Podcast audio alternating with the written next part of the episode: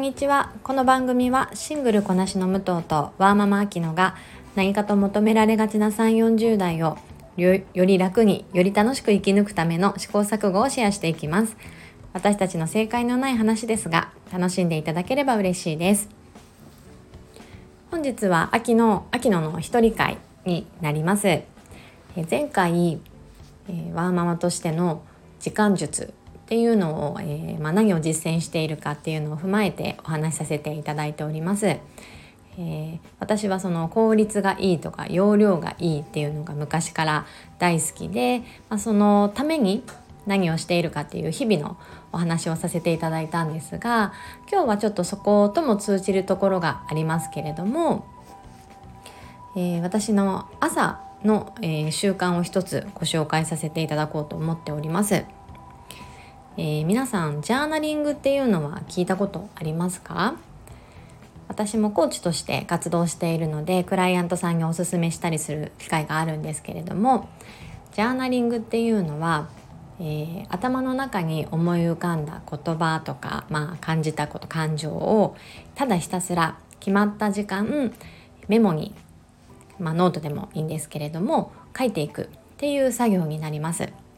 その一定の時間っていうのが、えー、書き続けるので30分とかだとすごく長いので私は5分に設定をしていますし人によっては10分長くても15分くらいに設定をしている方が多いんじゃないかなと思います。その間は自分の頭に思い浮かんだ言葉をもう誤字とか脱字も気にせず綺麗に書くっていうことも意識せずただただひたすらえー、ノートに落とし込んでいくっていう作業をしていきます。なのでまあ言葉じゃなくても私たまに図あの図にしてみたりとかあの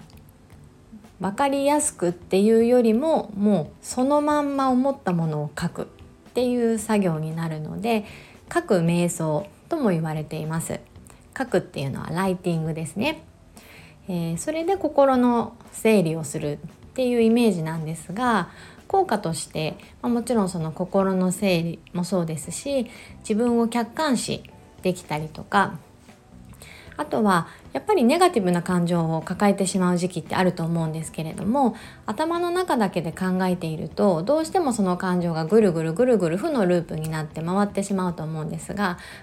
書き落とすことによって何でしょう見つめ直せるというか対処法も考えられますしその感情を少しこう手放した感覚になれるっていうのもあるのですごくおすすめです。その自分の思考の整理っていう意味でもすごくおすすめなんですが、えーと、その前回容量がいいとかっていうのをお話しした時に、えー、私これジャーナリングを朝やっているんですがやっぱりこう書き出していく時にタスク今気になってることとかやんなきゃいけないことっていうのもこう書き出していくんですよね。で一日のスタートに自分の頭の中に何があるかっていうのを可視化しておくことでその一日に、えー、まあ、10分なり30分なり空いた時間が発生した時にすぐにこうはめ込みやすいなっていうことに気がついたんですよ。なので、えーとワーママさんとかお忙しい方こそ朝の5分だけでいいのでその集中する時間を作ってあげることにより、えー、一日の過ごし方がすごく効率的なものになるなと感じています。ぜひご興味いただけた方は、えー、ちょっと取り入れていただきたいなと思うんですがそれにあたって、えー、私的にこうおすすめの3つのポイントも一緒にシェアさせてください。まず1つ私毎朝の習慣ってお話ししたんですが、えーと、同じ時間帯にやることによって定点観測になるので、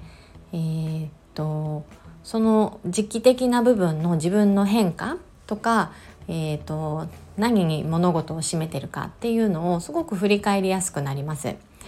どうしても朝やったり夜やったりってすると夜ってもう一日の情報量が入った上での、えー、頭の中になってくるのでできれば、まあ、やっぱり早い時間の方がもちろんおすすめですし毎朝っていうところで自分の習慣化になりやすいので、えー、同じ時間にやる、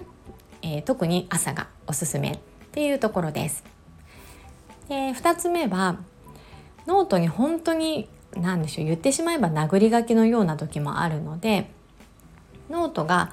えー、線が線が入ってたりとかデザインが入っているものよりも私は本当にまっさらな画用紙のようなもうシンプルなものにしています。え、今使ってるのは無印良品さんのものなんですけれどもそういったものの方が綺麗に書かなきゃいけないとか読みやすくとかっていうあの変な意識にいかないのでこれは結構おすすめです。で慣れてくるとえー、私はその画用紙の真ん中を十字で切って、えー、4つのブースに分けてちょっとカテゴリー別に、えー、書いたりする時もあります。そのカテゴリーはその時期によって変わってきますがやっぱりまあ自分のこととか仕事のこと子供のことっていうのを、えー、分けておくと結構あの自分の客観視がよりしやすいなって感じています。で最後の3つ目なんですがこのジャーナリングって書き出すこと自体に意味があるのでそのメモ書いたものはもう破棄してしまっていいですよっていう方もいらっしゃいますそう言ってあのお話しされる方も。ただ私的にはあの振り返ってもらった方が自分のことをより、えー、見つめ直せるので、えー、紙というよりもノート型のものを使っていますその書き出した内容を時間軸を変えてみてあげるとまた違う気づきがありますし自分の思考の癖とかうーんそうですねあの、まあ、この時こんな風に思ってたんだって時間が変わると結構どうでもよかったなって思ったりすることありますよね。なのでもう一回そういう感情に陥りそうになった時にあこれ前もあったなって戻ることができますし、えー、まあ、日々のこう成長のため前に進むためにも、えー、破棄せずたまに見返すっていうことをおすすめしています。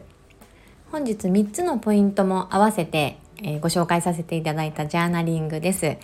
皆さんいかがでしょうか？